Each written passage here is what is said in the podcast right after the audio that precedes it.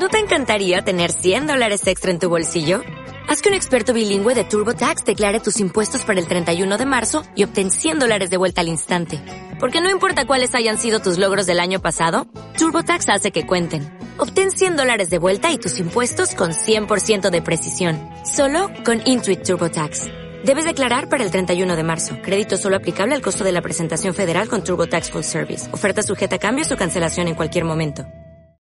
En 1929 o 28 me parece que es deja la publicidad, está en un periódico que también duró poco y luego vuelve a, la, Veu de Cataluña, que era el órgano de, eh, de la Liga Regionalista. Y vuelve, además, eh, pues bueno, llegando a un acuerdo con Cambó, se supone que, que incluía también la eh, biografía, los, los, tres volúmenes en que se publicó la biografía del propio Cambó, que evidentemente es una geografía, no es una biografía, digamos, sino que es un libro hecho a mayor gloria del uh, personaje. De todas formas, tiene evidentemente su interés. Él también tuvo durante estos años una relación con Juan Marc, lo digo porque son personajes que nos vuelven a llevar a la guerra civil ¿no? y a los medios de, subsistencia de Pla durante la guerra civil, porque um, Marc, uh, bueno, fue, lo acogió durante un tiempo en Roma, durante, también durante la guerra. En todo caso, lo de, lo de Marc lo digo porque hay una pieza que une a Marc con Cambó, que es eh, Juan Estelric. Juan Estelric, que era secretario de Cambó, pero que era un hombre, era mallorquín, era también, había sido un hombre de Marc, ah, y por eso Pla escribió en el día de, Palma de Mallorca, estuvo escribiendo también bastantes años allí. En todo caso, ah, Mm, lo importante de esto, lo que a mí me parece significativo, ¿no? es que a partir de aquí la vida de, la vida de Pla está absolutamente vinculada a la de Cambó. ¿no? Es decir, él hace lo que Cambó le dice que tiene que hacer. Ah, la independencia es una independencia muy. Eh, independencia me refiero como, como periodista, ¿no? Eh, es extremadamente relativa, ¿no? Y en todo caso, es verdad que Uh, además, el trato que Cambó le daba, hay, aquí una comparación, tú conoces bien a Gaciel también, Luis, uh, has escrito sobre Gaciel con cierta polémica, por lo que tengo entendido, ¿no? un artículo en revista libros ¿no? de, meditaciones en el desierto, creo que sí. Bueno, que trajo alguna polémica. Uh, en todo caso, es curioso porque, um, así como Gaciel era un poco el guía, el maître à penser, por decirlo como se decía entonces, sobre, que de, de la burguesía catalana, de la burguesía y por tanto conservadora, más bien catalana, uh, Pla, por decirlo en términos coloquiales, era el machaca de Cambo, es decir, era aquel que, pues bueno, pues había que hacer eso, había que ir allí, etcétera, y además mal pagado. ¿no? Hay, por otra parte, un mal pagado según Pla, que probablemente era cierto además, ¿eh? no, no, Cambo era otro que, como, como Marc eh, y como Vergés, lo que pasa es que Vergés, eh, con la, como decía Pla, pagaba siempre eh, y le dio continuidad además. En el caso de, en el caso de Cambó no fue así. Y hay una anécdota muy curiosa de, para ver la relación entre Gaciel, que tenía un trato mm, de igual prácticamente, con, yo no sé, plano consta que tuviera carnet del partido, aunque no hacía falta realmente. Gaciel no lo tuvo nunca, al menos es lo que Gaciel dijo. ¿no? Yo creo que ninguno de los dos debe tener carne, pero bueno, la, afinidad con, con, el proyecto Cambó era, era evidente. ¿no? Y hay una anécdota contada por Gatiel, que es que, que, es que él iba a comer ahí en, Casa de Cambó, en la Vía Layetana de Barcelona, en el ático, bueno, el ático. Yo he estado allí y es realmente una, ah, es un lugar precioso que queda todavía, donde está la biblioteca y los papeles de la fundación y él iba cuenta en, en uno de, sus libros cómo funcionaba eso, ¿no? Le llamaba por la mañana, le decía, quiero, en fin, ven a comer. Él entonces pues iba a comer, luego se iba al periódico, a la vanguardia, y mm, según Gaciel, bueno, eh, tenía todo un ritual, ¿no? En cuatro fases, ¿no? Y lo, lo curioso, más que nada, es que uh, dice Gaciel que tenía una cierta malicia y, fin, un pelín, un pelín incluso... Malo, ¿eh? no únicamente malicia, que bueno, decía que Cambó, que se comía muy mal, ¿no? que siempre había pollo, que, que y, eso es curioso porque es algo muy, muy, ah, muy propio de los políticos, ¿no? que realmente mm, el, otro día, anteayer, tuve el placer de presentar el libro de Cayetano Álvarez de Toledo en Palma y Cayetano comenta pues, uh, los que él ha conocido, Rajoy, Aznar, no sé si Casado, no, sé si también lo metía en la misma, pero bueno, son gente que no disfruta, no, Casado era distinto, son gente que no disfruta comiendo, ¿no? que la comida es algo casi, es una parte del trabajo y ya está, ¿no? Y, esto es lo, que, lo mismo que decía Gaciel en este caso. Pero bueno, Plano fue nunca invitado a comer. Uh, en, esta, este nido de Villa ¿no? En todo caso, esta primera parte, que incluye, por supuesto, todo el trabajo durante la Segunda República, la correspondencia de aquellos años eh, entre, entre Pla y su hermano, indica que Cambó le, le dijo uh, lo que tenía que hacer, que tenía que propiciar con Leroux un acercamiento en estos primeros años, porque Leroux era el hombre, etc. Cambó que ya estaba en París, porque ya se había ido inmediatamente cuando, cuando se proclamó la República. Bueno, justo antes, la noche anterior, me parece, cuando el rey, uh, la misma, el mismo día que el rey también, también se fue. ¿no? Y, y por lo tanto, mm, Pla era un hombre que estaba también no únicamente escribiendo las crónicas que están aquí recogidas, sino también haciendo gestiones, ¿no? pero uh, gestiones en nombre, en nombre de campo. La famosa historia de la Segunda República Española, que es, una, es un libro maldito que no se ha reeditado, que bueno que sacaron el otro día una, uh, no hace mucho el otro día no hace ya unos cuantos meses una edición en catalán que habían encontrado como un original pero que no coincide exactamente con, con, el texto castellano. Pero bueno, que es interesante ver que hay algunos cambios, porque en el fondo tampoco son cambios muy sustanciales. ¿no? Plano quiso reeditarlo, es verdad, eh, no lo incorporó en su obra completa, se sentía un poco, pues, un libro efectivamente de subsistencia. Incluso Cambo le estuvo riñendo durante bastante tiempo y dice, oiga, ya se lo he pagado y usted no lo escribe. Al final lo escribió en cuatro volúmenes, es muy interesante por otra parte, él estuvo, parece, dicen en el archivo de, de municipal de Barcelona que arrancaba las hojas del, del, periódico, de sus propias crónicas, ¿no? para ir trabajando y se las llevaba. O sea, que, había allí una colección destruida por el propio llevaba luego y, mientras estaba escribiendo esto. En todo caso, esta es una primera fase. A partir de, de 1939, sobre todo en 1940, ah, en que él empieza a, escribir, en, a colaborar en Destino, y lo hará hasta 1976, hasta que Pujol compra el periódico, entonces Place larga. Uh, el, y, un, y, sistemáticamente, además, con un calendario sin fechas, que era su, su rúbrica uh, semanal. Desde este momento, uh, tendrá esta estabilidad periodística y, curiosamente, y, y, eso lo sabemos a través de la correspondencia, es a partir de entonces que él empezará una actividad clandestina mm, de orden, sobre todo cultural, que consistirá sobre todo en, mm, a través de gente que conoce, de, lo que era la oficina, ah, la oficina de prensa durante la guerra civil, gente que conoció allí, ah, pues bueno, en tratar de ah, soslayar o superar o llegar a acuerdos con los censores que sistemáticamente, no, no para sus propios artículos, que sino para los libros que a partir del año 46 empiezan a publicarse en, catalán. ¿eh? eso es divertido porque hoy en día les oirán a, esos del Instituto de Nueva Historia y estas cosas allí, y, estos que hacen huelga de enseñanza, decir que, los libros en catalán estuvieron prohibidos durante todo el franquismo. lo que estuvo prohibido efectivamente es la prensa diaria en catalán. ¿eh? Eh, pero libros desde el año 46 se volvieron a editar y eh, entre estos libros em, muchos en la editorial Selecta. Hay una correspondencia entre Josep Cruzet y, Josep Pla que va desde el, año 46 al 62 en la que se ve estupendamente cómo iban trabajando los dos eh, a través de los contactos que tenían para tratar de, pues de que determinados libros se pudieran publicar, de que otros no fueran de algún modo laminados, etc. También la correspondencia con Jaume Vicens Vives, que es otro en quien realmente pues Pla mm, veía un político del futuro, ¿no? Y que efectivamente pues murió, mm, vaya, repentinamente, ¿no? Pero, pero con un con un cáncer que se lo llevó en tres o cuatro meses, me parece, o una cosa pero mmm, Vicente sí que estaba metido como hombre de acción política, ¿no? Plano, Pla era, uh, hablaba con él, le daba consejos, etcétera, ¿no?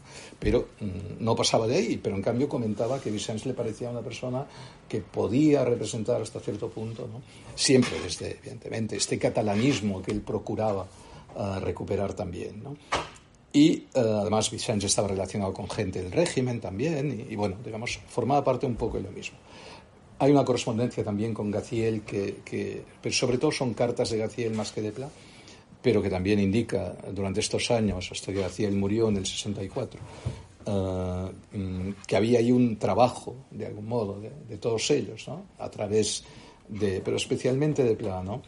Uh, para tratar de, en fin, de conllevar, y, y realmente uh, Pla, y eso me parece que lo decía Brunet, ¿no? Uh, trabajaba en, en una trabajaba en destino uh, en un parece que tengo aquí la expresión de Brunet pero se ajusta muchísimo a plano mm. bueno algo así como que Destino realmente era la revista antifranquista del franquismo es decir una, una frase afortunada porque efectivamente funcionaba así. Entonces Pla uh, estaba, también tuvo durante esta época contactos con Tarradellas en el exilio. Pla era, uh, Tarradellas hablaba con él para que Pla le contara um, qué ocurría realmente ahí, porque Tarradellas tenía una serie de, contactos distintos y hacía pues lo que suelen hacer los buenos políticos, escuchar a, muchos, ¿no? y a ver uh, y, sacar de ahí, sobre todo él que estaba en, el exilio en Francia, pues sacar de ahí conclusiones sobre lo que ocurría realmente en aquel momento en España. Uh, en, en, todo, en todo esto realmente lo que durante esta época, a partir de un momento determinado, también Plan empezó a viajar, a viajar mucho a cuenta de destino, muchos reportajes. Mm, ahí también hay, evidentemente, eh, gran parte de su forma de pensar, de su forma de entender la política, ¿no? Uh, pero mm, lo que a mí me parece más interesante, sobre todo, es que mmm, fue una de estas personas que facilitaron, por decir de algún modo, la, democ la democracia a partir de la muerte de Franco. La facilitaron desde dentro en la medida en que, uh, primero, el Pla tenía un, terror a la revolución, la vivió, estuvo a punto además de, ser asesinado, lo fueron a buscar cuando afortunadamente ya no estaba. Lo mismo le ocurrió a Gaciel, por cierto. Uh, los, generalmente uh, los de la FAI, ¿no? los anarquistas que, que, en aquel momento controlaban en Cataluña prácticamente. Uh, y um, él, um, cuando llegó la transición, mm, por un lado, mm, y se ve en, en, su diario, por un lado, tiene una satisfacción sobre lo que, lo que ha sido el proceso, pero siempre un temor tremendo a que esto se desbarate y empieza, por ejemplo, cuando es la famosa uh, comentario sobre Pujol que está en su, en su último dietario, que dice, este señor viene aquí a decirme que hay que impulsar la socialdemocracia sueca y que yo sepa no hay ningún sueco en España. Pues bueno, él, él tenía realmente uh, la sensación de que, uh, bueno, que uh, aquello podía acabar mal, ¿no? Y murió en el 81, uh, no diré yo convencido de que acabaría mal, pero um, sin estar del todo seguro de que aquello, además, murió, uh, uh, bueno, pues dos meses después del, del, golpe de Estado de Tejero, ¿no? Porque él murió en abril y, y lo de Tejero fue en febrero, ¿no? 23 de abril. Sí, pero bueno, también es verdad que en aquel momento él estaba ya bastante, bastante out, ¿no? Y en la última fase Bueno, y ya para terminar, porque además que me debo estar extendiendo mucho, um, ¿qué es realmente, uh, bueno, la responde al, al, patrón de pequeño burgués liberal, digamos, absolutamente. Decía él que doblado de un pequeño propietario rural, pero bueno, es verdad, pero de todos modos el padre se arruinó y lo único que quedó es la, hacienda, por algún modo, el más, el famoso más, ¿no? Pero, evidentemente, así como otro que se definía así, Manuel Chávez Nogales, uh, era un pequeño burgués liberal, pero, digamos, progresista, por, ponerle un, nombre, un, un, adjetivo, quiero decir, en el caso de Pla, evidentemente era conservador. Es decir, uh, Pla era un hombre mm, que, por ejemplo, consideraba, tiene un artículo en el año 42 que es muy revelador, que dice, ¿por qué soy conservador? Que consideraba que realmente la naturaleza ya se bastaba y se sobraba para destruir todo lo que podía. Y que la función del hombre era tratar de conservar todo lo que pudiera conservar y que por lo tanto, y a eso él también mm, entendía que era la función de la cultura, de la civilización, etcétera, ¿no? Pero nunca sin grandes esperanzas, pero en todo caso decía uh, la memoria es fundamental, uh, es decir, hablaba, ponía el ejemplo de la, de, me acuerdo si era del Partenón destruido, una cosa así, ¿no? de, la falta de esas, esa, ese legado uh, cultural ¿no? que había que, que mantener. ¿no? Uh, también, desde este punto de vista, uh, es significativo, supongo que, que Luis uh, lo comentará luego en parte, ¿no? Esa, ese shock que tiene él cuando llega a Nueva York, cuando ve aquello y cuando, aparte de la famosa pregunta, ¿y esto quién lo paga?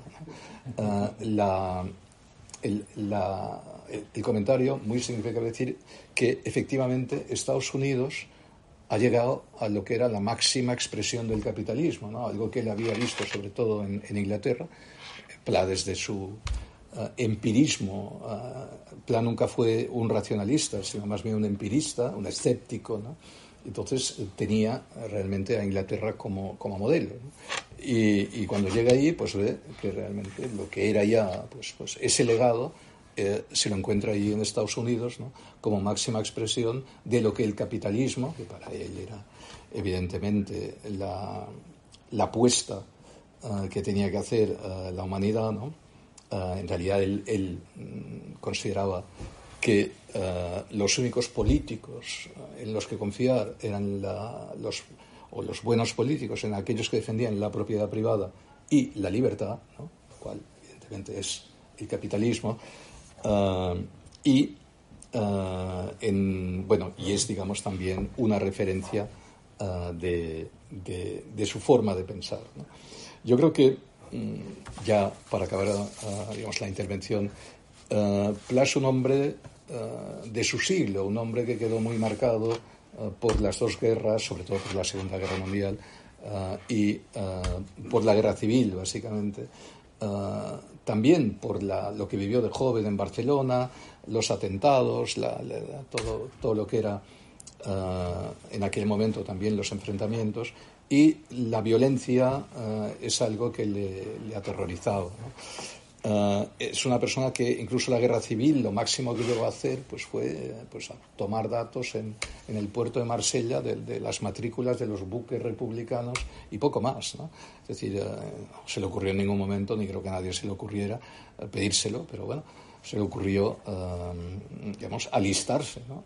Es verdad que ya era mayorcito, ¿no? pero tenía 42 años, tampoco era tan mayor. Um, sí, que, sí que evidentemente estuvo con el con la oficina de prensa del franquismo, pero uh, siempre desde una posición de creer que todo esto iba a pasar un día y se podía reconstruir. Cuando vio que aquello no se podía reconstruir, ¿no? pues entonces fue este encierro, este encierro final. ¿no? Su visión del mundo realmente siempre fue una visión pesimista, pero mm, por pesimista realista también. ¿no? Es decir, alguien que veía que lo, lo, que había vivido y lo que tenía, digamos, lo que tenía delante. ¿no? Y nada más, uh, si les parece, ya acabo aquí y luego si hay algo ya lo comentamos. Perfecto. Cuando quieras, por favor. Muy bien. Pues a todos, buenas tardes. En primer lugar, gracias a, a por la, a, a Castellá por su amable invitación para que participase en, este, en esta, en esta reunión. Antes de seguir, quiero dar las gracias a Saber Pericay por su estupenda exposición, que yo creo que ha sido muy, muy interesante y muy ajustada a aquello con lo que yo estoy de acuerdo, de forma que me, me ha gustado, vamos. ¿no?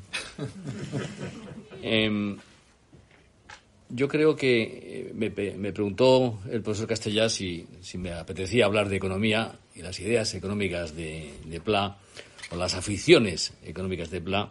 Le dije que sí es un tema que a mí siempre me ha, interesado y divertido. Em, he, escrito algunos articulitos sobre, sobre las ideas económicas de, de Pla, eh, pero es un tema poco, poco conocido.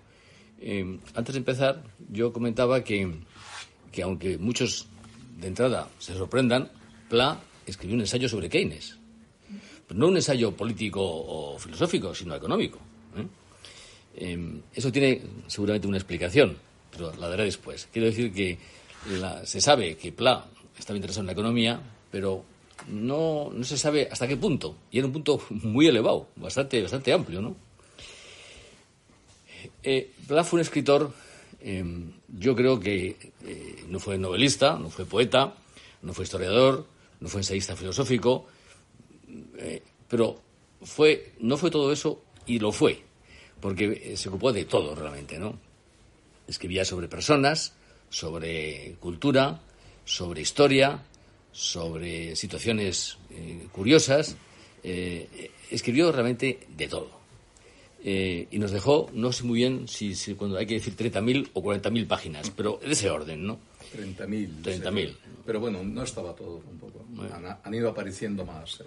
Es decir, que escribió, era un escritor incansable realmente, ¿no? Incansable para morirse y dejar esa cantidad de páginas hay que escribir todos los días y bastante, me da la impresión. De forma que era un escritor incansable y era una persona de una inteligencia poco común.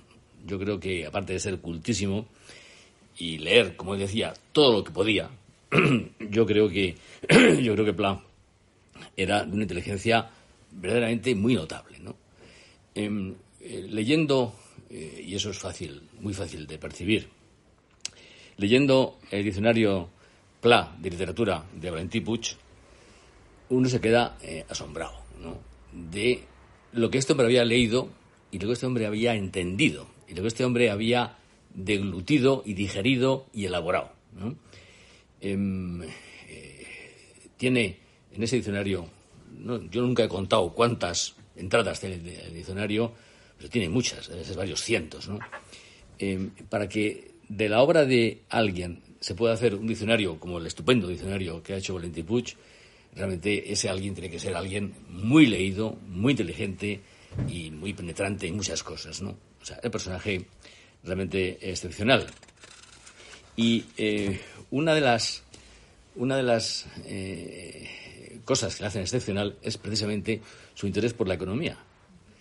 Em, eh, voy a hacer una exposición eh, basándose, basándome, y pido perdón, por las citas que hago de Pla en mis artículos. Básicamente dos artículos que publiqué, uno el 2012 y otro el 2003, ya hace mucho tiempo, ¿no? Me parece que es la forma más eficaz y más clara y más breve de que eh, pueda explicarse, pueda entenderse el interés de Pla por la economía y qué es, de todo lo que la economía significa, lo que de verdad le apasionó entender, ¿no? Lo que de verdad quería entender. Em, mm, yo publiqué en, en 2012 un artículo en revista de libros, pero en ese momento revista de libros no tenía, eh, no se producía. Tenía eh, artículos para publicar, pero no podía publicarlos porque ya no tenía la edición digital y aún no tenía, aún no tenía la digital y ya no tenía la edición papel. Y entonces durante unos, unos meses publicamos artículos en un suplemento cultural de ABC es una fase que duró muy poco, pero es así, ¿no? Entonces, este artículo que voy a usar para citar cosas que dijo Pla, eh, se publicó en, en, mayo del 12 en un suplemento cultural de ABC. Eh, digo que, cuento que eh, en la segunda edición de, de, Madrid, un dietario, Madrid 1921, un dietario, Pla dice, dice lo dice en la edición del año 57, no en la edición original del libro, es decir, que es un añadido posterior. Eso ocurre en los libros de Pla, como Javier sabe seguro, con frecuencia. Hay cosas que uno dice qué barbaridad, qué penetración, qué anticipación. Bueno, es que lo, lo, añadido después, claro. ¿eh? Eso pasa con frecuencia, por ejemplo, en el cuaderno gris. Y aquí pasa con toda claridad. Esto que voy a leer no está dicho, no está impreso en la edición del 21, sino en el año 57. ¿eh? Pues en el año 57... Creo que el libro es del 28. Bueno, 28, eh, pues bueno, pues. No, no, sí, sí, sí, sí, el eso es. Sí, sí. lleva la 21 es fecha. 28, sí, sí. 20, Pero esto no está en esa edición, no está en la edición Ya, original. sino en la- creo que la- está el 20 es- la en la edición. completa. creo que la creo que está en el 29. Creo que la eh, Sí, yo tengo la edición claro. original de Madrid Diario y es del 29. Y es- bueno, está acabó el 28, efectivamente, sí. O sea que en fin, que que esto que voy a leer no lo escribió Pla el año 28, sino el año 57 o 56 o 55, pero mucho después, ¿no? De todos modos dice lo siguiente.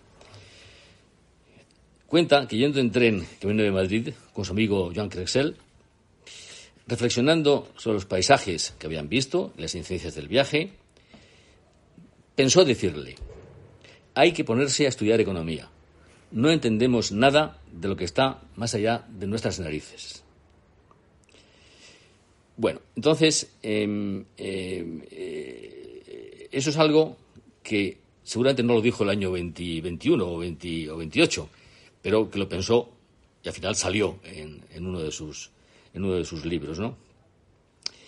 Y yo añado en ese momento, añado después de contar esto que dice Pla, considerar irrelevante o asumir de forma displicente o desafiante la propia ignorancia económica ha sido a lo largo del siglo XX, y lo sigue siendo, la actitud de muchos políticos e intelectuales que opinan sobre los males de la sociedad, casi siempre capitalista, y sus remedios.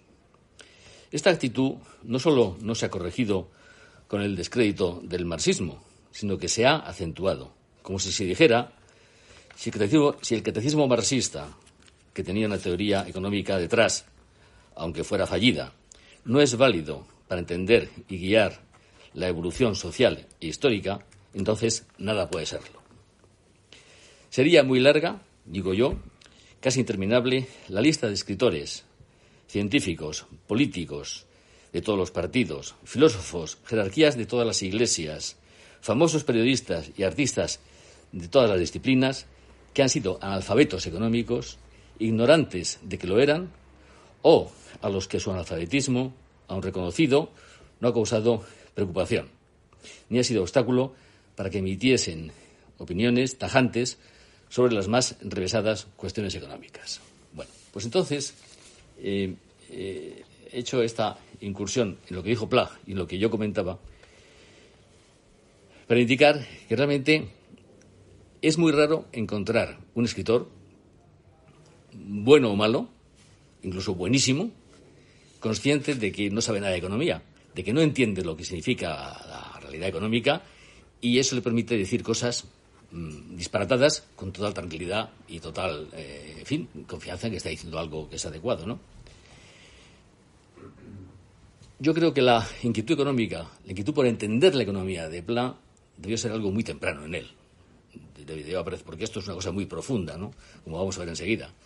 Eh, debió ser algo muy temprano. Pasa que, claro, tomó su tiempo el elaborarse y el, y el producir algo, ¿no?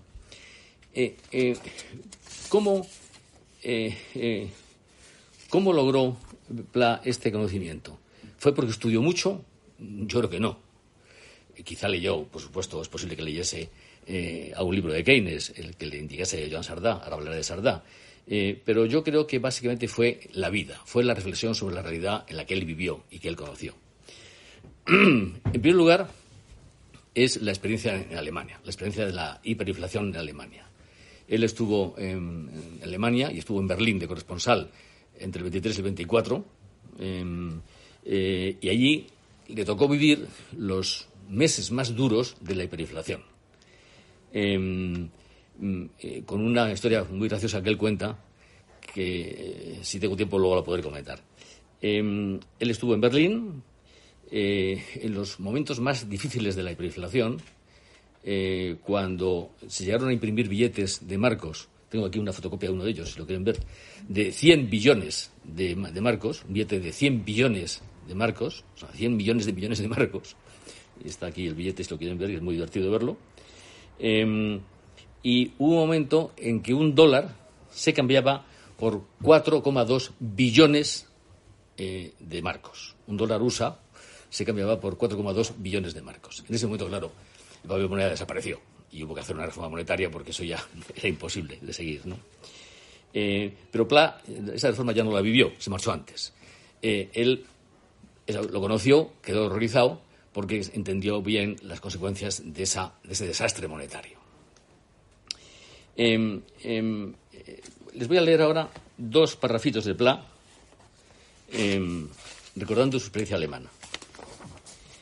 Esto, esto lo, es otro artículo mío que publicó, se publicó el año 2000, 2003, creo que se publicó. luego podemos hablar de cómo se publicó, porque aún no está del todo publicado en ningún sitio, pero este se publicó en parte. Bueno, entonces, leo las dos referencias de Pla a su experiencia, sus recuerdos de la hiperinflación en, Alemania. Em, me di cuenta de la importancia que tiene la moneda, el precio de la moneda en la vida humana. No puede haber ninguna forma de moral si la, moneda, si la moneda no es fuerte y si no sirve para mantener la alimentación de la gente. Alemania, en la época de la República de Weimar, fue una jungla llena de bestias feroces. La mala moneda y la inflación mueven los regímenes políticos. El descenso de la lira, bueno, habla de lo mismo parecido, con menos intensidad en, Italia.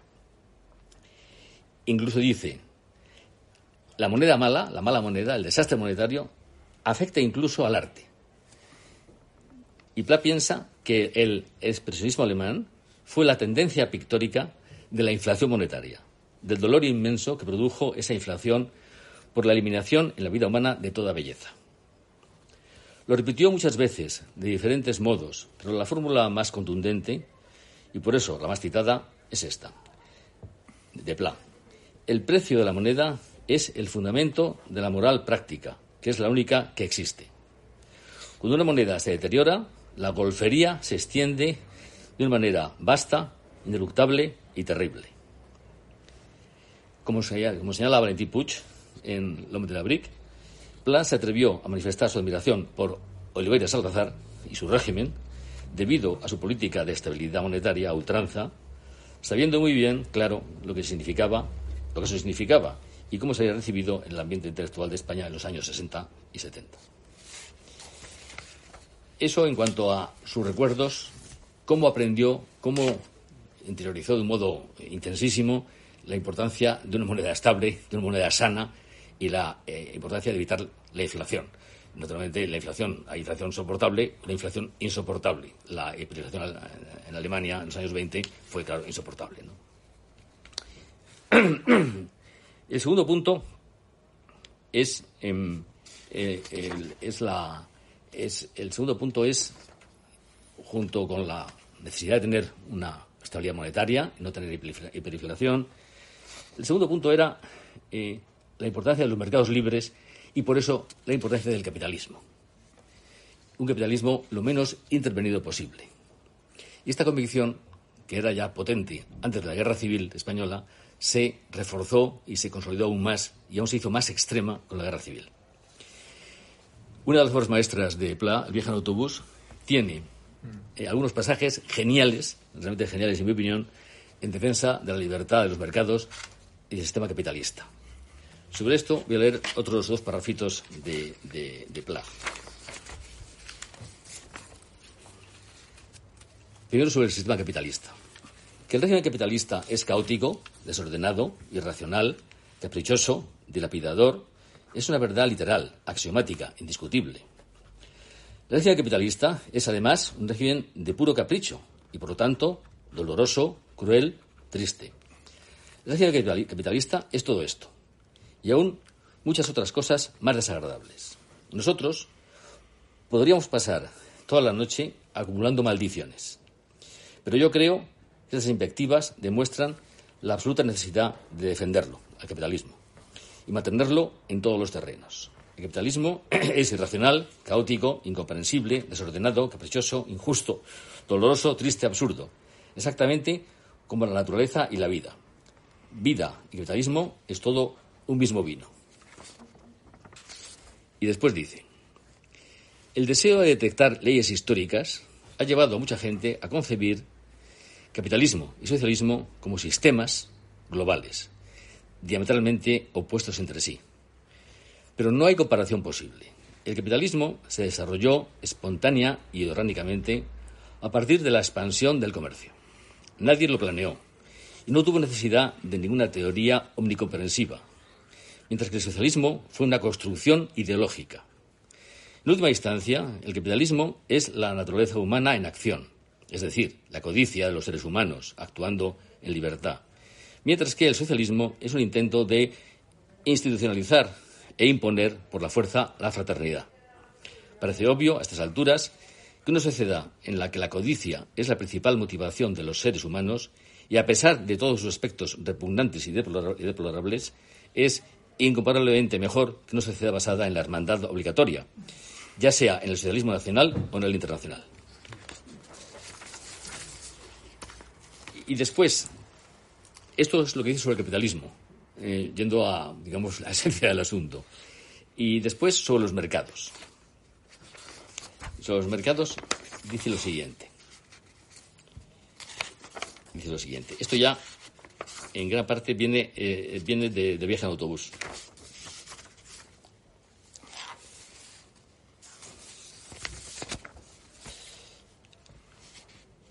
En uno de sus paseos, que cuenta en el viaje en autobús, es un libro que me pasa como, como a ti me parece, yo ya me he leído unas, no sé, 12 veces, no todo entero, pero partes del libro. Es un libro de genial. En uno de sus paseos se detiene a comentar con un conocido el reciente y ostentoso enriquecimiento de un carnicero de la zona donde él vivía.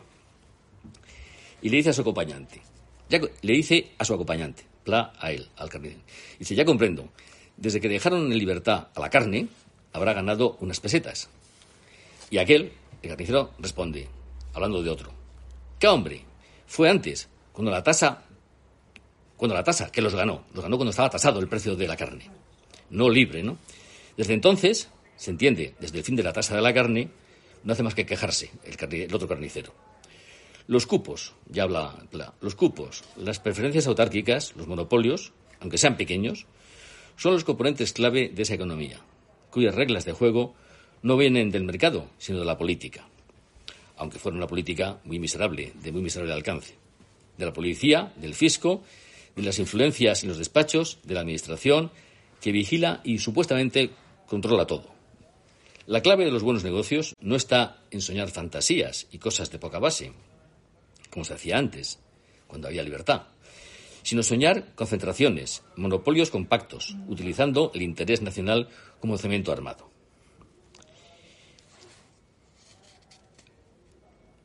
Y sigue. Tiene en el viaje en autobús tiene un capítulo que es, de lo más estupendo del libro, se llama Misterios fisiocráticos. Y está dedicado a los extraperlistas, los que traficaban de modo ilegal con, los alimentos, básicamente, que tenían un, un precio tasado. ¿no? Eh, y dice Pla, los fisiócratas, los fisiócratas decían, los elementos que se dedican a acercar las cosas del productor al consumidor merecen nuestro aplauso. Ahora es todo al revés. Dentro de muy poco aparecerá un control. La consigna del momento es no pasarán. Tampoco cree Pla en la letanía común contra los intermediarios. Después de referirse con ironía a los economistas aparentemente candorosos que combaten a los intermediarios, dice, lo que encarece las cosas, han dicho, es que pasan por demasiadas manos. Suprimamos los intermediarios y la vida se hará más barata. Hemos suprimido los intermediarios y, sin embargo, las cosas son cada vez más caras. Cuando los mercados no son florecientes, la vida es abundante. Cuando los mercados decaen, el hambre, para la mayoría, está a dos pasos. Y en un artículo de, ya del año 45, que se titula Una profunda bobada, dice, el señor que se encarga de todo es el Estado. Se ocupa de las primeras materias, de las segundas materias y de las terceras materias. Se ocupa de precios y clientes, de jornales y subsidios, de horarios y fletes. Es una delicia. Nosotros lo único que hacemos es rellenar unos papeles y al final cobrar. Y dice, cada día son más visibles las ilimitadas intervenciones del leviatán moderno implantan el socialismo en todas aquellas, con, todas aquellas ilusiones que habían leído en los libros. Para asentar nuestra felicidad en el granito más puro, resucitaron las doctrinas económicas de la edad de piedra y crearon la autarquía. Yo no sé qué va a ocurrir en la lucha contra la libertad y el capitalismo, lo cierto es que implantar el socialismo y caer en los defectos más absolutos de aquello que se trataba de enterrar fue todo uno. Luego se refiere un poco a Europa y lo que pasa en Europa con el socialismo, la lucha entre socialismo y, capitalismo. Con estas citas, eh, me parece que está claro lo que pensaba eh, Pla sobre el capitalismo en comparación con el socialismo y sobre la necesidad de disminuir la intervención del Estado al mínimo y dejar los mercados lo más libres posibles, que funcionasen del modo más libre posible. Eh, he hablado de la, necesidad de la estabilidad monetaria, o sea, que, que, Pla elaboró y pensó sobre la estabilidad monetaria, la lucha contra la inflación, sobre el capitalismo frente al socialismo y la necesidad de que los mercados fuesen libres, lo más libres posible y lo menos intervenidos posible. Y el tercer punto es Keynes. Ya llegamos a Keynes. ¿no? Eh, eh, yo creo que aquí, mientras que lo primero, me parece a mí que lo, obtuvo, que lo, fue una deducción de Pla, motu propio, por su vida y por su experiencia en la realidad, yo creo que esto, eh, que su atención por Keynes, aquí ya aparece Joan Sardá. Joan Sardá era un catedrático de teoría económica, eh, que fue director del Servicio de Estudios del Banco de España, fue el primer director del Servicio de Estudios que cambió de Estudios del Banco de España y que trajo al Banco de España a, Ángel Rojo, eh, y fue de repente el que montó el nuevo sistema de estudios en el boletín económico del Banco de España. Todo eso lo hizo, lo, hizo fue, se hizo después, pero lo impulsó y lo, le, dio el empujón eh, necesario Sardá. Sardá tuvo otra intervención muy, muy importante. Era uno de los autores, quizás no el único, pero uno de los autores intelectuales del plan de estabilización del año 59, que como todos sabéis, pues fue, digamos, el, gran cambio en la política económica del franquismo. Hay un antes y un después del año 59. España empieza a modernizarse y a ser un país, digamos, que puede pensar en, ganar, en ganar distancia con Europa y, parecerse cada vez más a, Europa a partir del año 59. Es donde queda lugar pues, a los años 60, que fueron años, entre el año 60 y el año 62, 62 y el año 74, España tiene tasas de crecimiento pues como un tigre asiático, como Singapur más o menos, que es lo que cambió España, esos 12 años cambió España de modo radical, evidentemente. ¿no? Eso se hizo al amparo y en el marco establecido por el plan de estabilización. Entonces, eh, en ese, en ese, eh, ahí es cuando eh, yo creo que Sardá, bueno, Pla era muy amigo de Sardá, tenía por él un respeto realmente reverencial, yo creo que era la persona que más respetaba y admiraba en el mundo, porque Sardá le había explicado lo que significaba Keynes, lo que era Keynes. La idea básica es, le explicó básicamente eh, el que eh, Keynes, que era un defensor, no era socialista en absoluto, era un defensor del capitalismo, se había dado cuenta de que había un problema que había que resolver, que era el tema del paro, el tema del desempleo. Y em, que el modelo clásico, eh, una, pieza fundamental del modelo clásico es el patrón oro, pues era peligroso porque no tenía, no sabía reaccionar ante el problema del paro. Y que el problema del paro es lo que podía no solo, digamos, afectar gravemente al funcionamiento del capitalismo, sino que podía llegar incluso a, derruirlo, a hacerlo imposible de funcionar. porque se dio cuenta Keynes, y, también lo entendió Pla perfectamente, me imagino que profesorado por Sardá, que mientras que otras mercancías y otros servicios pueden subir y bajar de precio, subir y bajar de precio los salarios es muy difícil, porque eso plantea problemas políticos insolubles en muchos casos, o muy difíciles, de resolver. Entonces, Pla se dio cuenta de que eh, eh, eh, todo esto lo hizo, lo pensó, su, estoy seguro, por la influencia de Sardá y por las explicaciones de Sardá. Em, tenía otros amigos, también muy buena posición en, en Madrid, por ejemplo, Ortínez, que fuera, era el director del IEM, o Fabián Estapé, en el plan de desarrollo. Pero, eh, aunque era amigo suyo, no tuvieron en absoluto el papel de Sardá, que era un gran profesor, un gran catedrático, y claro, pues eh, eso mismo respeta, inducía, imponía respeto a, a, Plan, Hizo un viaje con, con, Sardá a Estados Unidos, y recuerdo, es que no recuerdo en qué libro lo he visto, eh, hay un momento en que están en Washington viendo el edificio de la Reserva Federal como quien ve una catedral, quien ve un lugar sagrado, ¿no? Entonces le dice, pues Ardá, eso es la sede federal, entonces, pues la se queda, en fin, como quien, eso, una, la, la Virgen Aparecida, en fin, ¿eh? una cosa, en fin, eh, maravillosa de ver, ¿no? Entonces le explica a Sardá cómo funciona la Reserva Federal y, claro, pues, eh, claro, eh, entonces, eh, claro, lo recuerda como un momento de su vida estupendo, realmente, ¿no? Porque ha entendido dónde las cosas se hacen estupendamente bien en materia monetaria, ¿no? Porque la base, causa básica, claro, es que la Reserva Federal es enteramente independiente del gobierno. No tiene mandato del gobierno, ninguno, ni puede tenerlo, y por consiguiente la Reserva Federal organiza la política monetaria con más o menos inflación, más o menos tipo de interés, según entienden sus técnicos. Y eso le pareció, claro, pues que era la solución. Eso era naturalmente, eh, en fin, eh, la solución. Entonces, por eso eh, hace un comentario, pues en fin, está encantado de ver aquello y le parece cosa importantísima, ¿no? Entonces, Pla entiende lo que significa Keynes. Insisto que todo eso no es su experiencia personal, creo que eso fue todo guiado por, Sardá. Y curiosamente, no solo aprende de Sardá, sino que escribe un, ensayo sobre Keynes, el año, que publica el año 55. Bueno, es del año 55, no sé dónde lo publicó, están sus obras completas, pero yo no sé dónde lo publicó, aún no lo sé.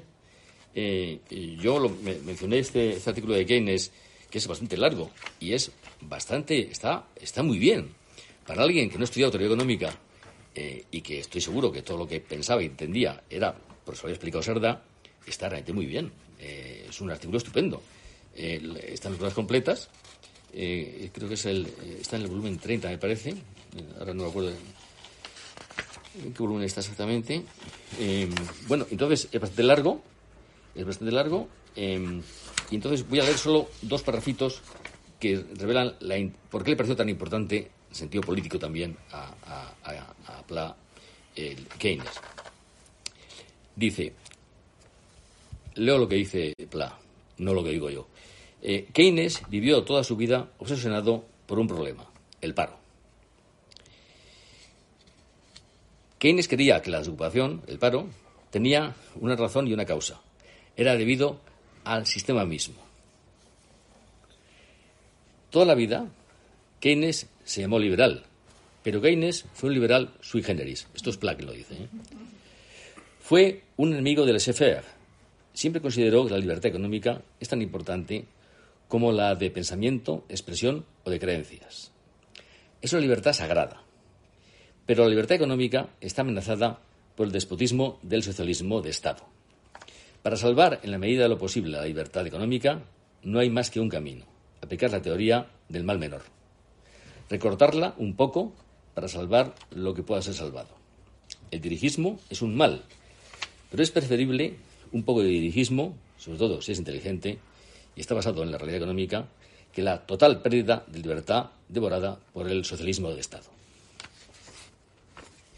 Entonces, yo me quedé muy impresionado cuando vi este, este ensayo sobre Keynes de, de Pla, porque eh, aquí he seleccionado un, párrafo, digamos, eh, fácil de entender de lo que él quería decir, pero es que tiene, un, tiene unos párrafos sobre la igualdad entre ahorro e inversión, que no es tan fácil de entender. Eh, porque además en la, teoría general de Keynes es de lo más confuso que, hay, es quizás lo peor explicado. Pero, eh, pero yo creo que, que Pla lo explica, lo explica muy bien. Supongo que también siempre con la ayuda de Sardá, pero lo explica muy bien. Pero en fin, lo que quiero decir es que Pla estaba tan interesado en entender esto que yo creo que este ensayo sobre Keynes lo hizo para él mismo, para, como alguien que hace algo para mejorar su conocimiento, para estar seguro de que entiende lo que está, lo que está diciendo que entiende realmente lo que dice Keynes, ¿no? Entonces a mí me parece que eh, porque yo no sé dónde lo publicó, no estoy seguro que lo publicaste en ningún sitio. Yo no, aún no puedo saber dónde lo publicó. Pero está en el volumen, creo que es el volumen 30, eh, en las horas completas. Lleva, fecha de... año 55, sí. 55. Sí, entre paréntesis pone 1955, sí. Pues igual igual no lo incluyó hasta las obras completas. Eh, eh, vamos a ver, un segundo. Es que no, no quiero hacer perder tiempo a nadie. Em, yo creo, yo creo. Eh, ¿Está en castellano? Sí, sí, no, no, no. Eh, bueno, en la obra completa catalana estará traducido. Pero lo, lo digo porque probablemente. Sí, sí, sí, sí. sí. ¿En el año 35? No, no, 55. 55. Ah, vale, vale. Sí, sí, 55, sí, sí. Eh, lo, lo digo porque si es unas notas que él no, esto es un ensayo completo, en forma de ensayo, en comienzo y fin, ¿no? Es, no es una nota, no, es un ensayo como para publicar. Pero está incluido las obras completas, pero yo no sé dónde lo publicó realmente. No, nunca lo, lo- nunca lo he sabido. Eh, es que quiero saber de... eh, vamos a ver. Y está escrito realmente por Pla, ¿eh? O Salva. No, no, no, por- no, le digo por una razón. Está en sus, obras- está metido en sus obras, claro. Hay un, hay un Sí. uno de estos homenajes de, de Pla, el, Sí. de, el de Godot, me parece, que Pla le, que lo escribió Gaziel, Ya. porque conocía mucho y Pla le dijo, no, mejor esto lo haces tú. Y Yo- lo digo, no, Sí, lo sí, digo sí. simplemente Sí, porque eh, en aquel momento, pues, pues, eh, y no, no se puede descartar, aunque evidentemente es un caso distinto. ¿no? Sí, eh, eh, está en el tomo, vamos a ver, 52. ajá. Eh, creo que es el volumen 33. El me parece. 33. Creo que es el 33, sí. Pero si no es el 30, en fin, está por ahí. O sea, Ya, ya, ya. sí, sí, sí. Creo que es el 33, sí, sí. Bueno, entonces, entonces ya, ya he acabado. Eh, yo, yo creo que yo creo que he repasado, digamos, he repasado. Primero la- lo, lo sensacional es que un escritor de la, de la categoría de Pla y de su cultura inmensa sea consciente de que no sabe de economía, de que no entiende de economía, y eso no solo no lo deja indiferente, sino que le molesta, quiere entender, quiere comprender la economía, quiere comprender qué pasa en la sociedad con, la- con las cosas económicas, ¿no? Eh, por qué a veces hay crecimiento, por qué no, por qué a veces hay paro, por qué no, eh, por qué suben los tipos de interés. Quiere entender todo eso y sabe que no lo entiende y está preocupado por entenderlo y se esfuerza por entenderlo. Eso ya es algo muy importante cuando uno oye, las cosas que oye, en- no solo en España, ¿eh? en todas partes, de personas que no tienen ni idea de economía y que opinan con toda libertad de las cosas más complejas, en fin, con toda tranquilidad, ¿no? Eh, y luego los tres asuntos en los que él se ocupó. Él se ocupó de entender, él quiso entender eh, la estabilidad monetaria y lo que es la hiperinflación y la inflación. Eso lo entendió por su experiencia personal en Alemania. Eh, luego quiso comprender la comparación entre socialismo y capitalismo y la, importancia de los mercados libres y, bueno eso también es su experiencia personal, su vida, claro. Em, y finalmente su amistad con Sardá le permitió entender lo que Keynes significaba. Em, eh, en una entrevista, y ya con esto acabo, en una entrevista eh, eh, que hizo Paniker, Salvador Paniker, en el año 65, así, que no sé si sea muy interesante, pero en fin, hay un momento en que Paniker le dice que le diga para los personajes así más, que él considera más importantes de la historia de la humanidad. Y curiosamente dice, pues, hombre, Lenin, por ejemplo, luego dice Marx también. Dice, bueno, bueno, y Keynes, ¿eh? O sea que ahí ya rectifica un poco. Eh, en fin, yo con esto he terminado. Eh, eh, solo insistiendo una vez más en que, en que a mí lo que me, me, me parece asombroso, y es un caso único, yo no conozco ningún otro escritor importante eh, español, ni, no es, ni, es, ni europeo, ninguno, que sea consciente de su ignorancia económica y que la quiera superar, y que lo reconozca y lo, lo diga abiertamente. Eso me parece admirable. Indica simplemente que, que Pla era realmente muy, muy inteligente.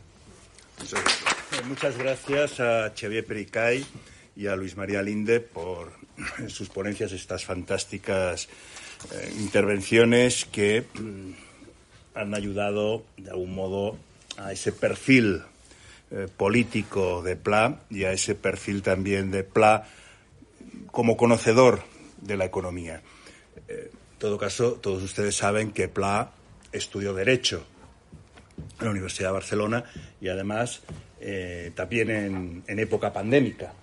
Eh, como afortunadamente en esa época no existía Internet, pues las clases se suspendieron, se fue a su pueblo, no había clases online y por tanto pudo dedicarse a otros menesteres que seguramente fueron más, más provechosos. Eh, de hecho, en, la obra, me permitirán, en la obra de, de Plan, que no, no, la he leído completa, por supuesto, bueno, en mi caso no, pero mm, el Pla jurista aflora poco, aflora poco. De hecho, Pla en esto es claramente eh, catalán, en el sentido de que el único jurista que tradicionalmente en Cataluña ha merecido un mínimo respeto ha sido el notario.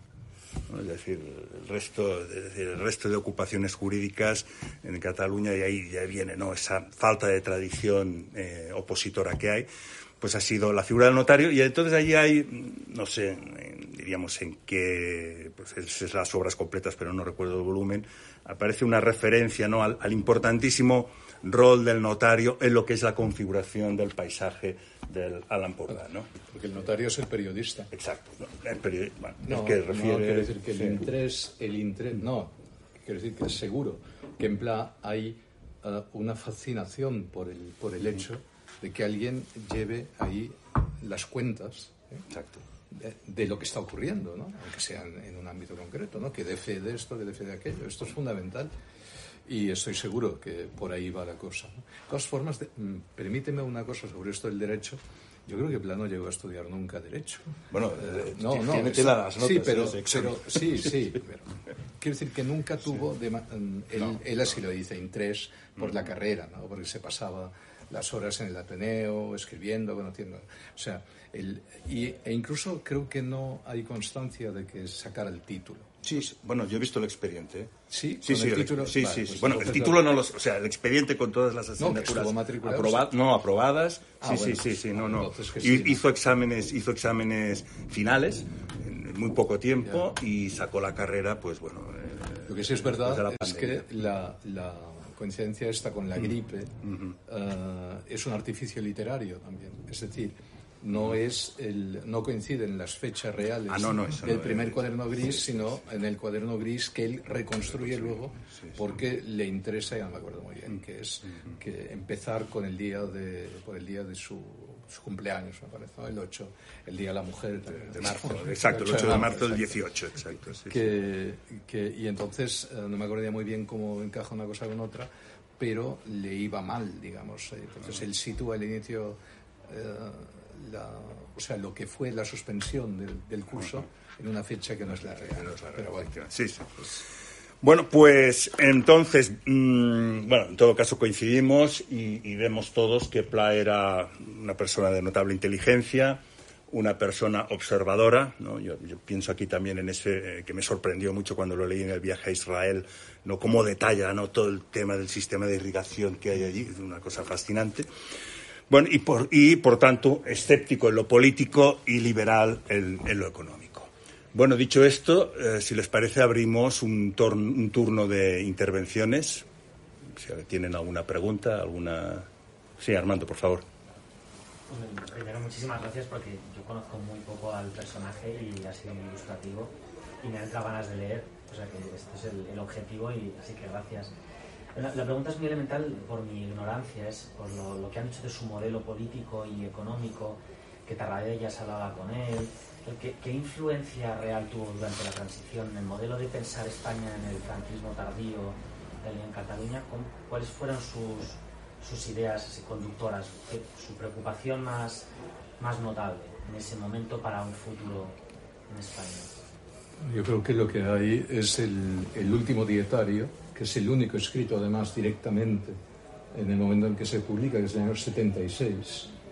Y mmm, allí las referencias, digamos, un poco lo que comentaba yo antes, es decir, allí hay una, un temor constante a que los políticos vuelvan a estropearlo todo.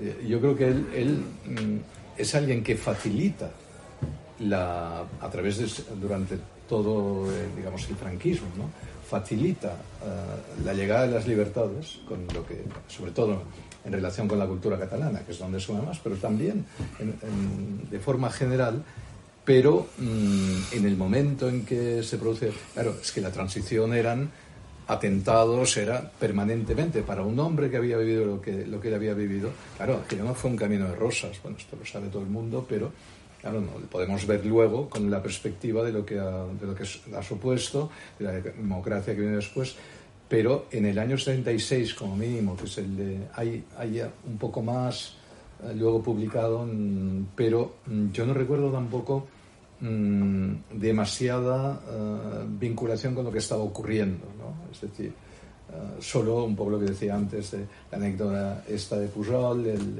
el, un viaje que hace a Madrid, todo esto aparece en, en el, último, en, el último dietario. Eh, pero juicio, los juicios sobre todo, eh, evidentemente una cosa que le preocupaba enormemente, el dinero. La tenía dinero fuera, en Suiza. Y entonces, eh, cuando, por ejemplo, la, la, Revolución de Abril también tenía en Lisboa. Y claro, entonces él empezó ahí a pensar, y también en el colchón de casa. ¿eh? Se lo encontraron ya cuando, bueno, cuando murió. Pero uh, ahí sí que efectivamente él empezó a preocuparle el asunto, porque, pero tenía el dinero fuera porque no se fiaba para nada de, de, tener, él no, no iba a meter el dinero en un banco español.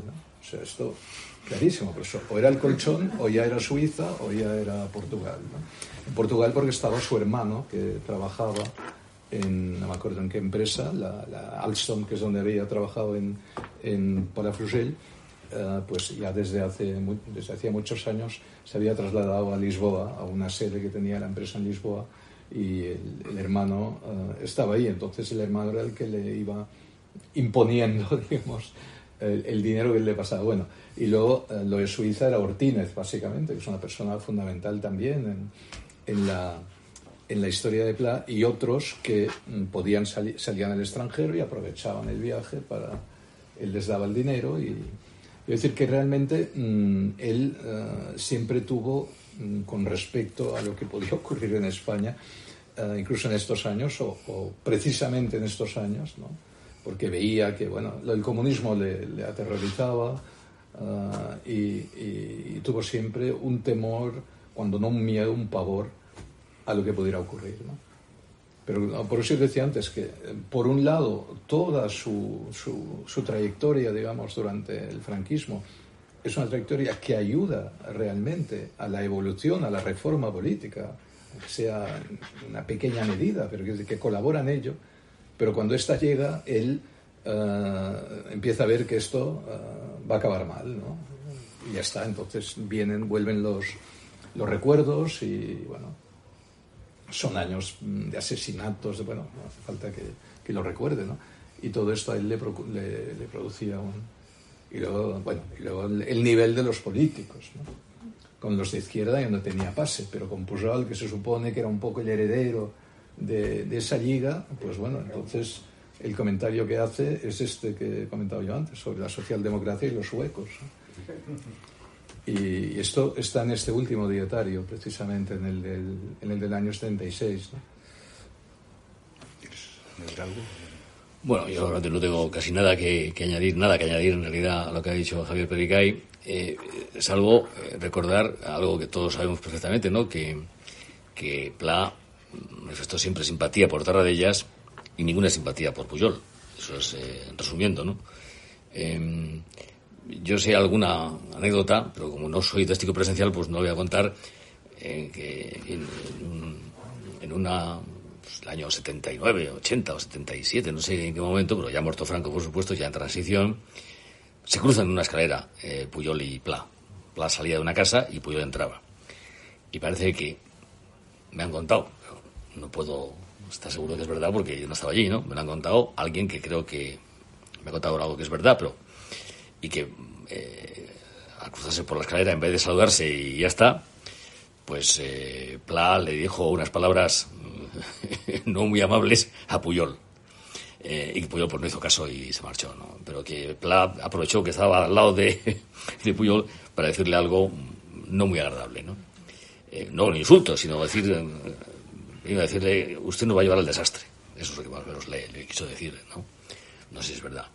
Pero en todo caso, si no es verdad, muy probablemente lo pensaba, a juzgar por lo que, lo que siempre ha pensado. Y luego la, la compra de destino, ¿eh? esto, mm. también, mm. esto también para, mm. para, bueno, para Pla y para Versés, claro, que uh, fue, claro, fue un golpe, ¿no? Es decir, puso ahí, quiso, uh, bueno, quiso quedarse y puso a, puso a Porcel, a Baltasar Porcel como director, ¿no? Y, y, entonces fue cuando Verse se fue y Pla, y Pla también, mm. y Pla también se fue, ¿no? Es decir, consideraba que este, bueno, que este tío había llegado ahí y, y se, por decirlo como, ¿no? Y se lo iba quedando todo. Y eso que no conocía lo de Andorra. Pero... Porque... Y Y, parece, parece que tuvo simpatía por Tarradellas, ¿no? sí, y respeto no, no, Por, Tarradellas tuvo simpatía y Tarradellas, además, eh, cuando fue, bueno, antes de dejar de ser presidente de la Generalitat, mm. un, pelina, un mes o dos meses antes de las, de las elecciones autonómicas del año, del año 80, le impuso la medalla de oro de la Generalitat. Claro, es que todo, todo el mundo de Pujol le habían estado negando el, premio de honor de las letras durante años y años. Era, era este mundo, eran los que, los que Albert Boadella, ah, pues en, en, su aquella trilogía que tiene, la que una, una es sobre Pla, Doctor Jekyll y Mr. Pla, pues era, era eh, o Mr. Floyd, no me acuerdo, pero era, evidentemente eran los, los de Omnium Cultural de, de la época, ¿no? que, le, uh, que, que, era el que, quien daba, eran los que daban el premio de honor y eran los que sistemáticamente uh, el Pla, que era el mejor escritor, el más vendido, el más leído, no sé qué, no le perdonaban uh, la guerra civil ¿no? Mm. y el, la colaboración con el franquismo, etc. Bueno, entonces, claro, Tarradellas es, eh, fue un hombre completamente distinto, primero porque, porque intimó con Playa en el exilio, y eso que Tarradellas venía una tradición de una esquerra republicana, uh, que en la guerra civil también, claro. Pero um, enseguida Pla se da cuenta de que Tarradellas lo ve mucho como, como un de Gaulle, ¿no? Mm. ¿no? No por la estatura únicamente, que también la tenía, sino por una talla política, ¿no? Y se da cuenta que es un hombre formado, que es un hombre que quiere informarse, ¿no? Y eso yo creo que es muy, para Pla esto es muy importante, ¿no? Que no va sobrado, sino todo lo contrario, ¿no? Y que, y que persigue realmente, pues, uh, una restitución de la Generalitat uh, pactada, sin enfrentamientos. Creo que Pla ahí ve uh, también esa susceptibilidad suya hacia el enfrentamiento político, le parece que Tarradellas es una conjunción magnífica, ¿no? Mm. porque los partidos uh, no, no, no, ejercen, digamos, su, uh, su no, no, están enfrentados entre sí, porque hay un árbitro. ¿eh? Pero claro, Tarradellas dijo y cumplió que él volvía y luego lo dejaba, ¿no? a pesar de los intentos que hubo, sobre todo por parte en aquel momento del Partido Socialista de Cataluña, para mm, proponerlo un poco como candidato. ¿no? Mm. Pero no, Tarradellas no siguió. Entonces, yo creo que mm, esta es una de las razones por las que, por las que también Pla, uh, de algún modo, mm, no podía soportar a Pujol, ¿no? porque Pujol realmente era lo contrario, era un hombre que quería el poder, que compraba la revista Destino, que, eh, que era, lo llama mil hombres, ¿no? este mil hombres. ¿no? ¿Cuestión más? Sí, por favor. Una pregunta. eh, nunca, nunca pensó en cambiar de residencia. Es decir, mi pregunta es, eh, por la situación y por la capacidad que tenía, el patrimonio fuera, contactos fuera, hombre viajado, eh, nunca pensó cambiar de residencia. O sea, ¿qué, amor tendría que tener por su, por su tierra que, no, le hizo decidir irse en los, en los peores momentos? Bueno, yo creo que él, él, su padre muere en el año 44, él es, el, él es lo que se llama un heredero grabado, no sé si en castellano, hereu gravat en, en catalán, ¿no? Es decir, que no puede vender el más. Y, él, uh, pero en cambio es el primogénito, por lo tanto es el que, realmente se queda, se queda allí. Entonces va construyendo este personaje uh, también, ¿no? Él, él, viaja mucho, se mueve, pero yo, yo creo que no tiene hijos, ¿no? Entonces, finalmente es el, es el, el, que me parece que todavía vive, el hijo, el heredero actual, que es el hijo de una hermana, Frank Erl, de, casada con un, precisamente con un, con un alemán, eh, el, que, eh, el que luego heredará, heredará el más. ¿no? Pero yo creo que él allí, eh, aquello es su casa, y luego el ambiente de Llufriu, de Palafrugell, todo eso, ahí están sus amigos también. Pla era una persona que además tenía unas relaciones de este nivel, digamos, más, impor más importante que hemos, que hemos visto, pero también una persona se llevaba con la gente humilde, con la gente normal, al revés que les tenía, eso se nota mucho en su, en su obra. ¿no? Les tenía un aprecio pescadores, uh, en fin, campesinos, gente del propio pueblo de, de, de ¿no? Y eso mmm, yo creo que también él se encontraba bien ahí. ¿no? Es decir, que irse lo que intenta sí irse es antes de la guerra. La intenta uh, no fijar la residencia afuera, pero hay intentos de encontrar eh, trabajo para salir de España, ¿no? Eso sí. Luego ya después de la guerra, entre que no tiene pasaporte hasta no me acuerdo qué año es, eh, qué año 40, ¿no? Eh, los primeros años, mm, el final es de los 40, me parece que es cuando obtiene el pasaporte y es cuando vuelve a viajar. Eh, pero claro, él ya tiene, eh, yo creo que una visión de, de la vida y de, lo que, y de lo que quiere hacer muy distinta. Yo no sabía que había estado sin pasaporte. No sabía. ¿El qué? Y yo no sabía que había estado sin pasaporte. Sí, le retiraron el, o vaya, no obtuvo el pasaporte. Supongo que un poco por el tema, por el tema también de la, de su pasado. En realidad parece que él se redimió de algún modo, al, al en fin, al, al colaborar con, con el franquismo y sobre todo durante la propia guerra civil, la revista Destino y, y también la oficina de prensa de Salamanca entró entró por San Sebastián con Manuel Aznar y estuvo en el diario vasco. O sea, él, él realmente, y era un hombre de Manuel Aznar, pero es que Manuel Aznar fue otro al que no le perdonaron. Manuel Aznar, al cabo de muy poco estar en la vanguardia, le salió la plaza de, no sé si de embajador en el Vaticano, me parece que es, y aprovechó, aprovechó la ocasión. ¿no? Y, porque, eh, efectivamente, bueno, porque la vanguardia entonces vino Galín Soga y aquello ya fue Claro, no sé, para alguien que había ejercido el periodismo como, como Manuel Aznar o como el propio Pla, no había nada que hacer. ¿no? Incluso cuenta Augusto Arsía, uh, que fuera muy amigo de Pla y de la familia Godó, que él también, uh, cuando parece que el conde quiso proponerlo como director, uh, el régimen se negó. Y Augusto así en realidad, bueno, también es un hombre que desde el principio de la guerra había, había apostado por el bando nacional. Es verdad que él vivía, pasó la mayoría de la Segunda Guerra Mundial en, en Inglaterra, ¿no? Pero es que Augusto Asía también entró con Manuel Aznar, o sea, con los que entraron en, en, el, en fin, mm. en Barcelona el 26 de enero, ¿no? con Dionisio Rirruejo y todos, y los que entraron con Yahweh. Sí, sí, sí, sí, Siempre se dice así, sí. Se dice así, sí, sí. Pero, pero tampoco. Es decir, aquellos que habían tenido un pasado mínimamente liberal, mm. aunque luego hubieran, digamos, uh, apoyado el, el, fin, el, el alzamiento, y bueno, da igual. A Cambó le pasó un poco lo mismo, ¿no? También. también. Cambó estuvo exiliado prácticamente en Argentina. Sí, sí. Y yo, tengo una pregunta, observación, eh, sobre todo para Luis, eh, sobre la moneda en, eh, en plan, porque al principio has leído un, elogio del dinero, de, vamos, de la unidad monetaria estable, fuerte, etcétera, que me parece muy deseable me ha recordado una, un, el, el, el, prólogo, el primer capítulo del mundo de ayer de Stefan Zweig, donde también hay un elogio mm. diciendo, bueno, el mundo de ayer sobre todo es que era un mundo donde, la, donde el, el fénix o lo que fuera valía lo que valía, y, no, y en cambio ahora ya cambia.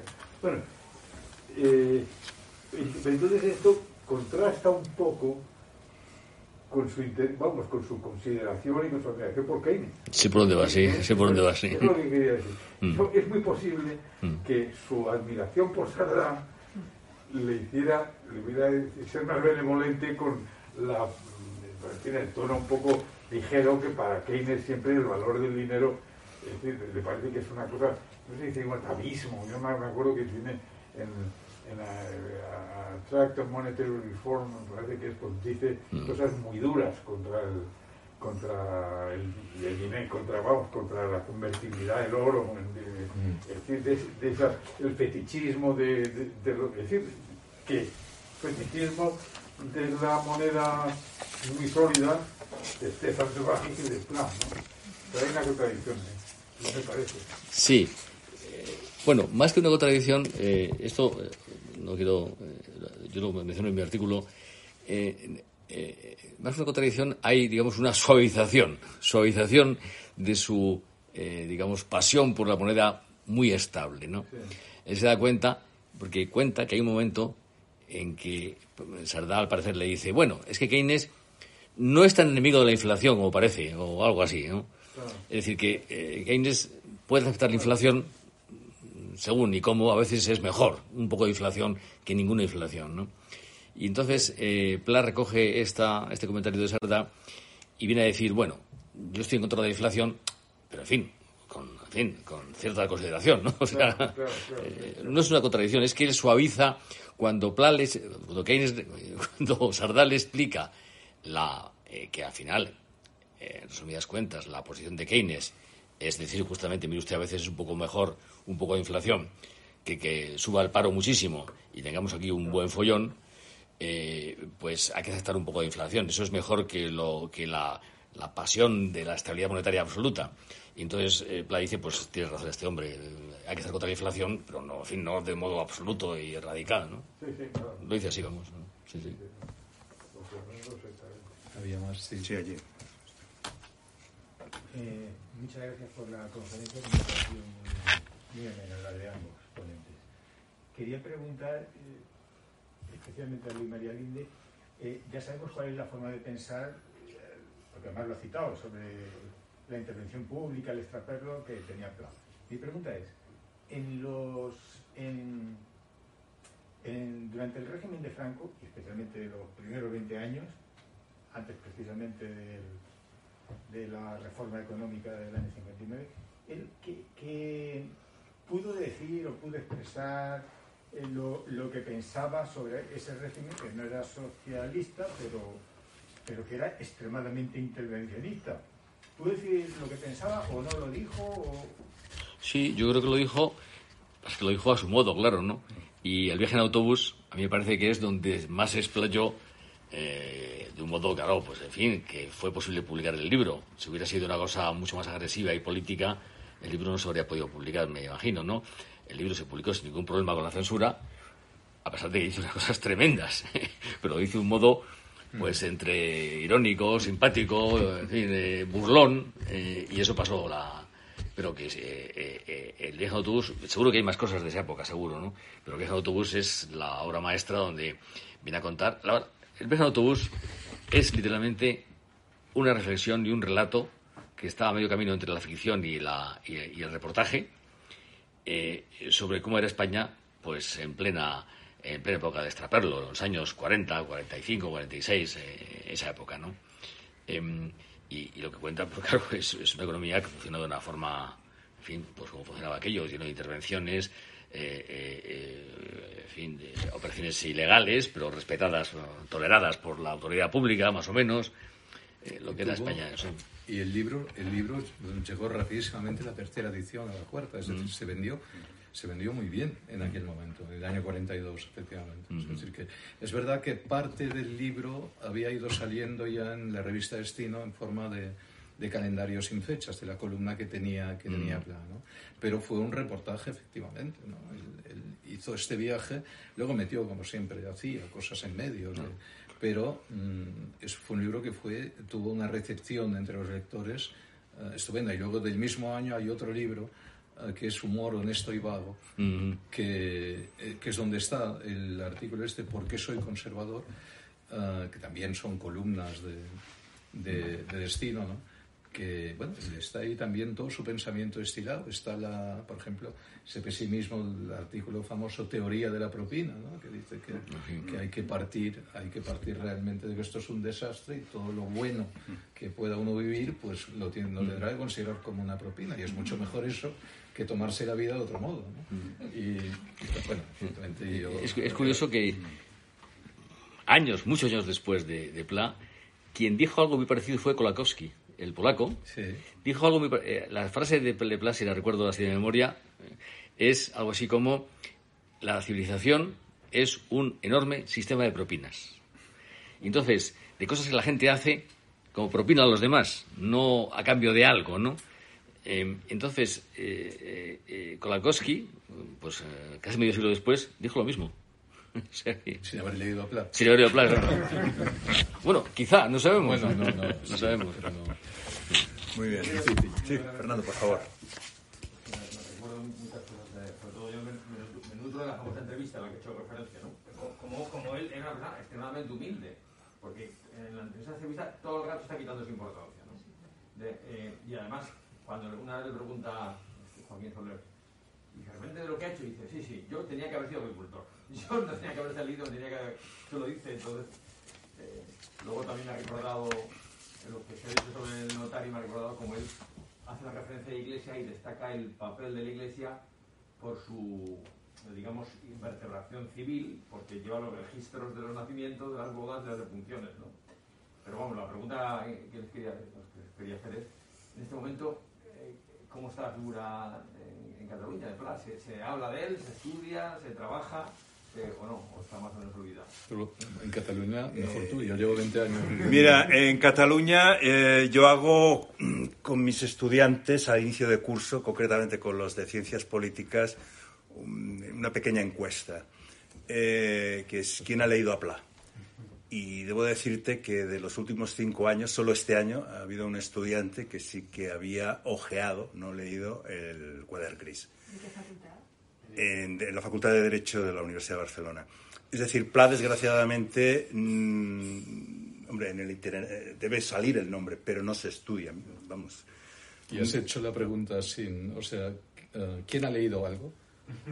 No, sí, sí, le- se lee, se lee, se lee, se lee más de lo que a veces creemos. Eso, otra cosa es lo que leen, otra cosa es lo que leen. Pero Pla, Pla, desgraciadamente, no, no, no, no es un libro que se lea en el itinerario, diríamos, ni en la ESO ni, ni en el bachillerato. Pero es un problema más general también, ¿eh? No, Sí, también. Los libros, por ejemplo, es, eh, ¿sabes? Que los libros que se leen en, en la enseñanza ah, Pero Ro- Rodoreda se lee, ¿eh? Rodoreda está. todavía se lee. Sí, sí, Rodoreda. Bueno, mm, no, sé, algunos lo leen. ya me alegra, Sí, pero si, si no todo es novela juvenil y poco más. ¿eh? Clásicos ya no se lee nada. Y Pla, en el fondo es un clásico eh, de la literatura catalana sin duda alguna y además es un clásico muy ameno. pues, pero Mm. y hay muchos libros de Pla que serían perfectamente, pues, yo sé, pues todo esto, el viaje en autobús mismo, ¿no? Pues, eh, por poner un ejemplo, ¿no? Pero es una figura, como ha quedado de algún modo acreditado en esta tarde, controvertida por las razones que, que has expuesto en Cataluña. No, no, y eso sigue siendo así. Y, y, en fin, algo tendría que pasar para que Ya, Pla, de algún ya. modo, eh, bueno, pues. eh, y es leído, porque tú lo sabes bien, es decir, salen obras de Pla y tal, ¿no? Y se Sí, venden, sí, ¿no? se y lee, sí. la cátedra de Josep Pla, pues, ya, es decir, tiene una actividad también dentro de Cataluña, en fin, que, que de algún modo la figura está allí, ¿no?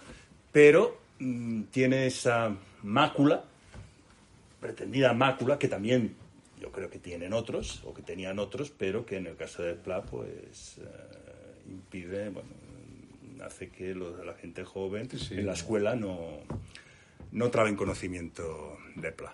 Esto es así. Sí, por favor. La pregunta es para el Club Tocqueville, que lo conocimos gracias a la pandemia. O sea, eh, se grababan a través de... Se grababan las reuniones y demás, y me, me pareció fabuloso. Y, y, y- y so- vamos, me gustaría que fuera que hubiera más continuidad, porque si se celebran pues estas charlas en Barcelona, pues nosotros no, no la perdemos. Pues, pues muchas gracias, ¿no? Y ahí estamos con la Fundación Conversación mm, intentando pues eh, llevar actividades del Club Tocqueville aquí a Madrid, concretamente, por ejemplo, que esto se, se cuelga inmediatamente después de cada sesión, nuestro seminario de pensamiento político, donde se trata algún autor y algún libro de referencia y que posteriormente es trabajado aquí, aquí en Madrid, ¿no? Se hacen también cenas, hubo una, bueno, ya una vez había dejado el Tribunal Constitucional con Encarna Roca, por ejemplo, ¿no? Es decir, hay diferentes tipos de actividades. A mí, a mí, me cabía un poco... iba- Pero- sí. asistir online. O sea, Ah, asistir online. Ah, bueno, esto sí... Sí, conocimos a un- una persona brillante, Luis Alpaqués, Josep Paqués, sí, por ejemplo. Sí, sí, sí. pero que no lo conocíamos y gracias a... Sí, pero yo... Este, Josep Paqués. Josep Paqués es un profesor de, de teoría política de la Universidad eh, de Barcelona. Sí, es, es compañero, es compañero nuestro. Además, ahora le han dado... La OTAN le ha dado un premio, ¿no? Porque, bueno, todo, analiza muy bien todo el tema de los conflictos bélicos. Ahora, con lo de Rusia, aparece también en muchos medios de comunicación. Efectivamente, es una es un colega muy brillante. Eh, pero bueno, también quisiera de, de algún modo, y esto en el ámbito universitario lo hemos visto, es decir, hay que, las actividades online están muy bien, pero nosotros eh, lo grabamos y luego pues queda colgado en la web del, del Club Tocqueville, pero hay que ir también, volver a la, a la, presencialidad, que es lo que permite socializar, es lo que permite ese trato humano, ¿no? que de algún modo pues fortalece también ¿no? lo que es la, la, la sociedad. Eh, a mí me quedaba, lo iba pensando en el tren, eh, leyendo sobre todo ¿no? ese, ese trabajo de, de don Luis Linde sobre ese posicionamiento de Pla. Yo pensaba, no sé, ahora en Cataluña, no, no, digo que fuera socio, pero quizás se sentiría próximo a lo que representa en estos momentos el Club Tocqueville en, en Cataluña. Creo. Pla, Pla era, no sabes, no era del Ateneu, ¿no? Ateneu. Sí, de sí. momento aún tiene el busto, no se lo han quitado, sigue teniendo pero, el busto allí, ¿no? Pero bueno, pero es cierto que Pla, y en eso coincido mucho con ese, con ese artículo suyo de, del año 2003, es el reflejo de un tipo catalán, eh, bueno, que no es tan infrecuente, ¿no? Es decir, una persona hondamente enraizada, eso es, y eso explicaría que él no se planteara nunca irse a vivir fuera, es decir, le encantaba viajar, por supuesto, pero hondamente enraizada en lo que es si me permite la expresión, eh, su patria, ¿no? Es decir, eso que dicen, ¿no? Los alemanes lo distinguen muy bien, ¿no? Lo que es, diríamos, lo que es ser nacionalista y ser patriota, ¿no? Yo creo que Pla es un buen patriota catalán y un buen patriota, lógicamente, ama su tierra y, a su vez es crítico, ¿no? Con lo que ve, con lo que ve en ella. Yo creo que Pla, eh, de algún modo, tiene que ser un referente eh, en esto, ¿no? A, a mi modo de ver. Y no sé, ¿Sabes cómo escapó sí. un día, eh, sí. Plate, un día en una entrevista, alguien le, le preguntaba, eh, catalán, español, eh, y dice, dice Pla, bueno, peninsular. Sí, exacto, exacto, sí, sí, sí, es, es, es, es así, ¿no? Y, y, en esto no sé si coincidiría conmigo, no sé, en lo que comentaba, en lo que comentaba Fernando, a mí, en esa entrevista, que sí es una entrevista sensacional, ¿no? Lo de Joaquín Soler Serrano, pero a mí me da la sensación de que Pla era, interpretaba papeles como Dalí. Sí. ¿no? Es decir, está no sobreactuado. Tanto. Bueno, quizá no, no tanto como sí. Dalí, ¿no? Con el cual, por cierto, también tenían una muy buena amistad. Sí, y... Era, pero es verdad que hay un personaje claro. y él juega al personaje. Uh, y en esta me, me, acuerdo que además no le dejaron beber porque él bebía mucho, sobre todo en los últimos años. Y hablé, no, no, me acuerdo cuándo fue, con alguien de televisión española que estuvo en, el, en la parte técnica del rodaje, ¿no? Eh, en aquel momento, y parece que Vergés, que, que, lo acompañó desde. Esto se filmó en los estudios de Miramar, en los, que entonces eran los estudios de televisión española en Cataluña, y Vergés se aseguró, no, no, durante, desde la primera, primera hora de la mañana hasta que se grabó, ¿no? que no, que no había nada. Entonces hay, un, hay en la tesis también de que le, le trajeron, eso sí, hay un, hay un vaso ahí, parece un vaso de agua, ¿no? pero que en algún momento el, el, agua se convirtió en un gin tonic. ¿no?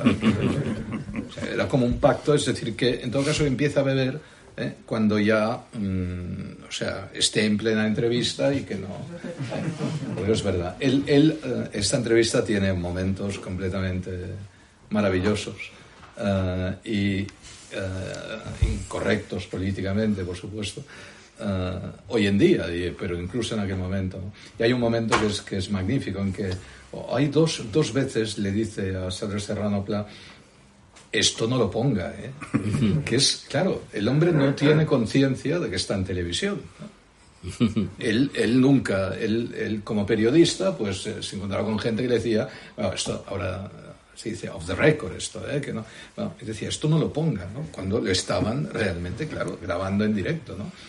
Lo que es divertido porque realmente él sigue con este periodismo, digamos, antiguo, ¿no? En el que, bueno, hoy, hoy en día también, pero la, la, la, idea, digamos, de que aquello es un directo y de que él en aquel momento le están grabando, pues no sé si es que el gin tonic ya había empezado a hacer efecto, o, pero no la tiene en absoluto.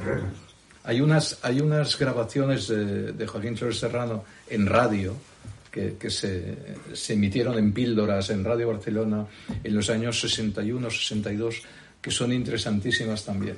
pero que no, mm, no sé si llegaron luego a editarse o no, esto ya no, no lo sé. Mm, yo, yo las tenía grabadas, pero no en estos cassettes eh, todavía de, de, la época y no sé dónde las tengo.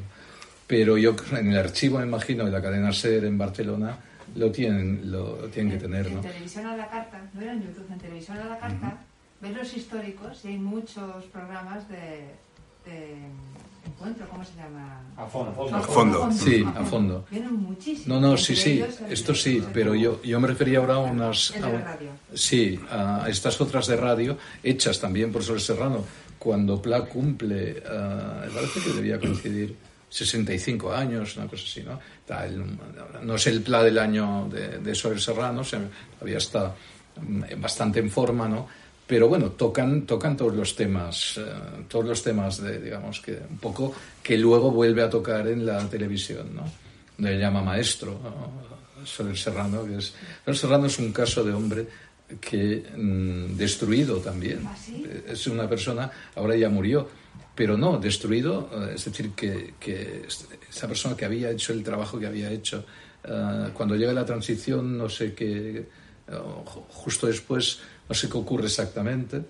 Y al final eh, alguien me contó, yo tampoco, tampoco eso lo, sé con, con, absoluta seguridad, pero eh, que vivía de forma muy eh, penosa, ¿no? Y bueno, y que, y que, realmente era increíble que nadie se acordara de lo que este hombre había, había hecho durante tantos años para, en, el mundo, en el mundo del periodismo, sobre todo en, mm en, el caso de... Él vivía, me parece que vivía en Cataluña ¿no? en, aquel momento.